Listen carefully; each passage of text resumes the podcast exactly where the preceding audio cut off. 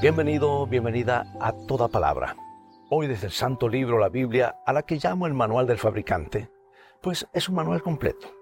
Sus consejos de salud, finanzas, relaciones, asuntos espirituales son comparables a una luz en un camino oscuro.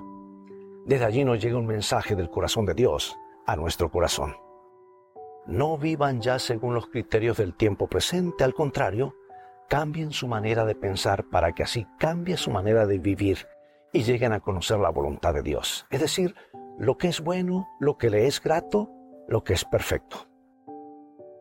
La advertencia de Pablo sobre no conformarnos al mundo tiene un significado más profundo.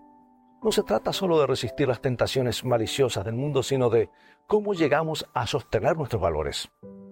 El conformista busca la aceptación sin enfrentar el riesgo del rechazo, eh, careciendo de convicción y propósito, pero el método de Dios es la transformación interior a través de la unión con Cristo.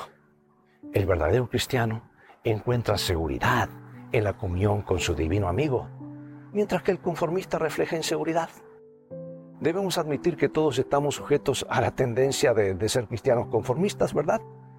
Pero Dios valora más nuestra autenticidad que el temor al rechazo. Por ello nos asegura su amor y aceptación incondicionales. Él quiere liberarnos de la necesidad de conformarnos para que podamos abrazar los valores de su reino por razones totalmente adecuadas.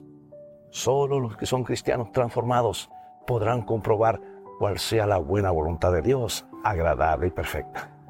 Es que nuestro Padre desea ese enfoque de la obediencia altamente inteligente, interiormente libre y pacíficamente armonioso, porque esa es una mejor manera de vivir de toda palabra que sale de la boca de Dios.